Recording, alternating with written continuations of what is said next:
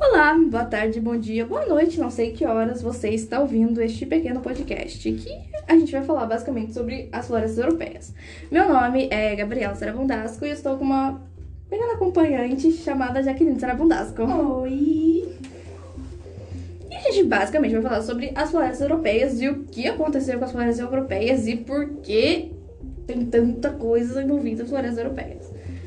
Bom, as florestas da Europa, a gente tem vários tipos de florestas, né? A gente tem a floresta temperada, a floresta boreal, como a gente pode também chamar de floresta taiga, e também temos as tundras. A, a gente tem na Finlândia, a gente tem 71,3% de floresta, como na Suécia a gente tem 66,5% e na Eslovênia 63,4% de floresta.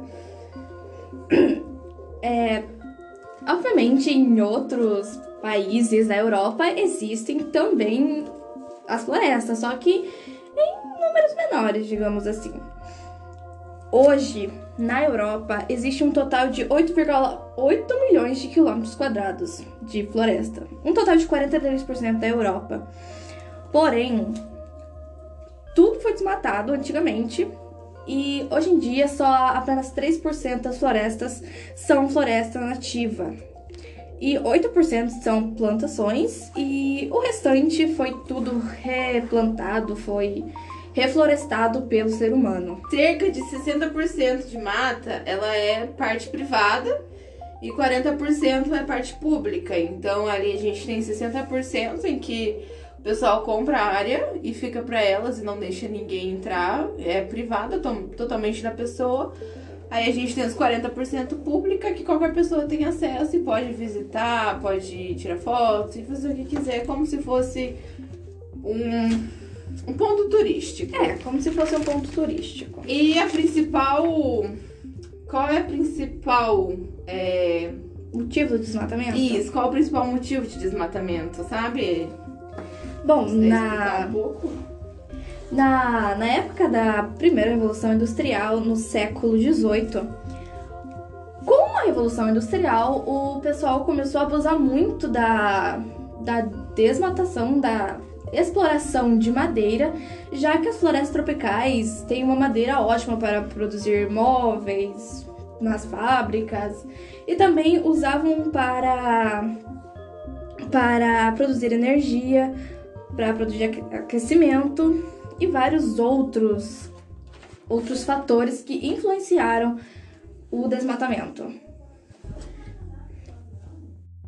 É, uma das curiosidades é que os países da Europa, é, que são muito mais desenvolvidos que os outros lugares, eles não aparecem na tabela de desmatamento, entendeu? Então, tipo assim, ah, tem a tabela lá e os países que obviamente são muito mais desenvolvidos não vai ter a tabela porque não querem mostrar o número do tanto que desmatou para construir aquela cidade desenvolvida, né? É. Então acaba sendo um pouquinho mais complicado e acaba que o Brasil preserva 70% de mata, como na Amazônia, como em outros lugares. Então a gente consegue preservar muito mais do que na Europa, que não chega nem a 45% de de reserva, entendeu? E na questão dos países envolvidos, eles também não querem, eles meio que apoiam a preservação da mata hoje em dia, né? Mas antigamente nós sabemos que não era assim. Nós sabemos que, tipo, pelo que a gente. Pelo que a gente falou agora, eles abusavam muito, né? Do, do poder deles e pela revolução industrial, de que eles queriam ser maiores e mais poderosos. Exatamente. E falando nisso são mais de 454 espécies de árvores que estão em, em espécie de extinção, né? E acabam que não conseguem produzir, né? Como é reprodução, tanto quanto as árvores, você tem que reproduzir as árvores. Então, acaba sendo muito mais complicado você achar uma espécie de uma árvore para você conseguir plantar e ela crescer e se desenvolver muito mais. E sobre a floresta de Landa, que é uma das curiosidades, assim, tipo, absurdas, que ela era uma floresta, só que com o desmatamento ela literalmente sumiu, não tinha. Ela virou trundas. Trundas não, me perdoe. É, ela virou dunas, errei o nome, que são basicamente montes de areia que se movem com de acordo com o vento. E por causa do ser humano, já que aparentemente estão tão arrependidos de desmatar, eles replantaram as árvores. E é um total de 14 mil quilômetros quadrados. Que dê, dê um lugar bem grande em se questão. A gente tem que repensar muito mais o que a gente faz com o nosso, com o nosso planeta, né? Acabar que a gente, querendo ou não, é uso próprio. Às vezes é bem melhor do que certas coisas, né? O pessoal, ah, vou destruir uma árvore aqui, vai me dar muito mais dinheiro. Então eles pensam desse jeito. E acaba que a gente, quem preserva essas coisas, acaba sendo prejudicado porque a gente tem nosso ar, né? Que realmente são feitos das árvores. Se a gente acabar continuar destru- destruindo isso, eu não sei o que a gente vai ser daqui a uns anos.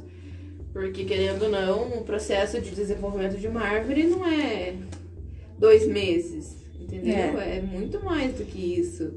Então, a gente tem que repensar muito no que a gente faz, no que a gente pensa sobre essas coisas. E vamos aí cuidar do nosso país, porque, querendo ou não, a Europa é um. Qual é o nome? Continente? Não. Outra palavra. Hum, É um negócio que você se espelha. Esqueci a palavra, galera.